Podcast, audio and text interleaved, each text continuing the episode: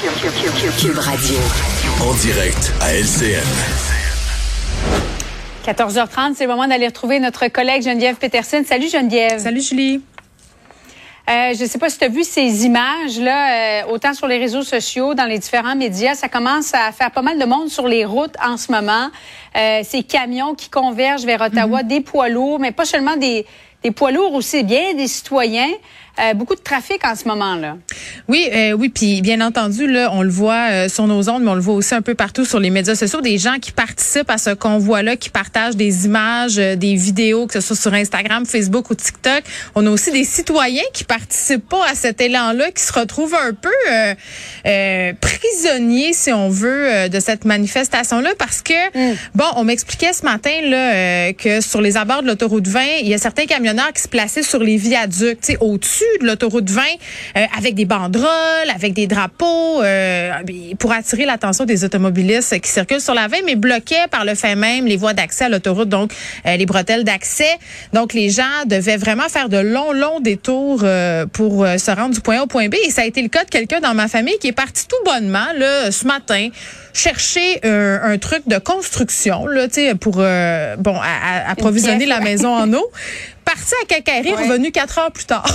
Parce que il y avait. Oui, non, mais je ris, mais, mais ça peut causer quand même certains maux de tête. Et si l'objectif, quand même, euh, de ce convoi-là, c'est d'attirer l'attention et d'attirer la sympathie aussi des, des citoyens euh, à la cause dont on parlait hier, là, c'est-à-dire, euh, oui, ce 14 jours de quarantaine, mais il y a les conditions de travail, tu le soulignais bien hier, là, des, des camionneurs mm-hmm. qui sont un peu perdus dans ces revendications-là. C'est sûr que. On a l'impression que toutes les raisons sont bonnes là, pour aller manifester. parce que c'est un mouvement qui plus seulement porté par des camionneurs. Non, non, là, euh, tu l'as dit tantôt, il y a des citoyens qui se sont joints à tout ça, qui sont sympathiques à cette cause-là. C'est devenu un melting pot de toutes sortes de thématiques, les anti-mesures sanitaires. J'entendais même un camionneur ce matin parler du fait qu'il manifestait contre le port du masque à cause de son enfant à l'école. Donc, tu sais, on mélange beaucoup de sujets, mais tu sais, on, mm. voit quand même des publications des corps de police aussi sur les médias sociaux qui disent aux citoyens, hey, pour vrai, euh, je pense que ça serait mieux que vous restiez chez vous. Tu sais, vos commissions, ça pourra attendre peut-être à dans quelques jours.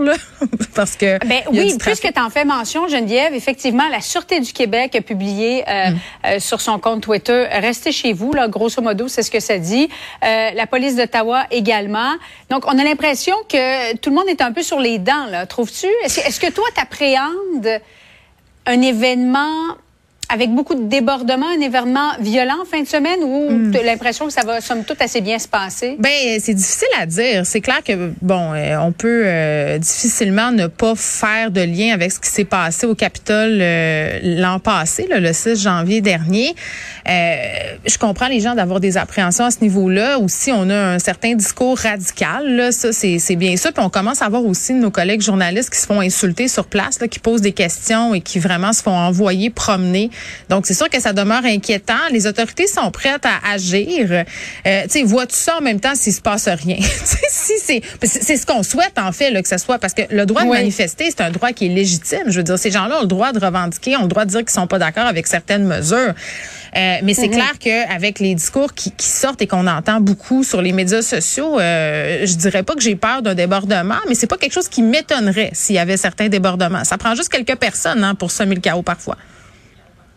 Effectivement, et ben, contrairement aux États-Unis, où les policiers avaient vraiment pas pris la menace au sérieux, dans ce cas-ci, on se prépare au pire, mais tu le disais, on espère que finalement, il se passera rien.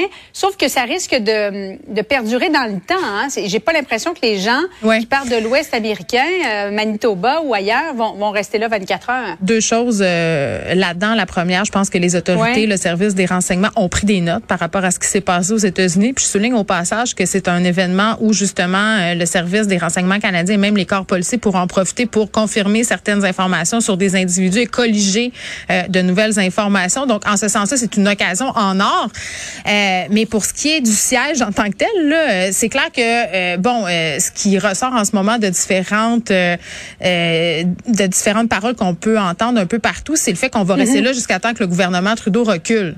Et là, je sais pas ce que ça va donner, là, parce que du côté du gouvernement Trudeau, on a dit qu'on reculerait pas, qu'on n'allait pas semer, euh, céder, pardon, au chantage, à la menace. Donc, est-ce qu'ils vont camper? Puis où ils vont camper, ces gens-là? Moi, si j'étais citoyenne d'Ottawa, où j'habitais dans les environs à Gatineau, là, euh, clairement, je me poserais des questions sur comment, justement, on va devoir composer avec ces gens-là là, pour les prochains jours à venir, parce que c'est vrai, ils sont là pour rester quelques jours, j'ai bien l'impression. Ben oui, puis euh, Washington impose de toute façon la vaccination obligatoire euh, oui. chez les C'est pas comme si ça relève juste de euh, nous. C'est ça qui est assez ironique aussi en ce moment. Voilà. À suivre, on va passer tout un week-end. oui. On va suivre ça de près. Merci beaucoup. Bye, bye, bon week-end à toi.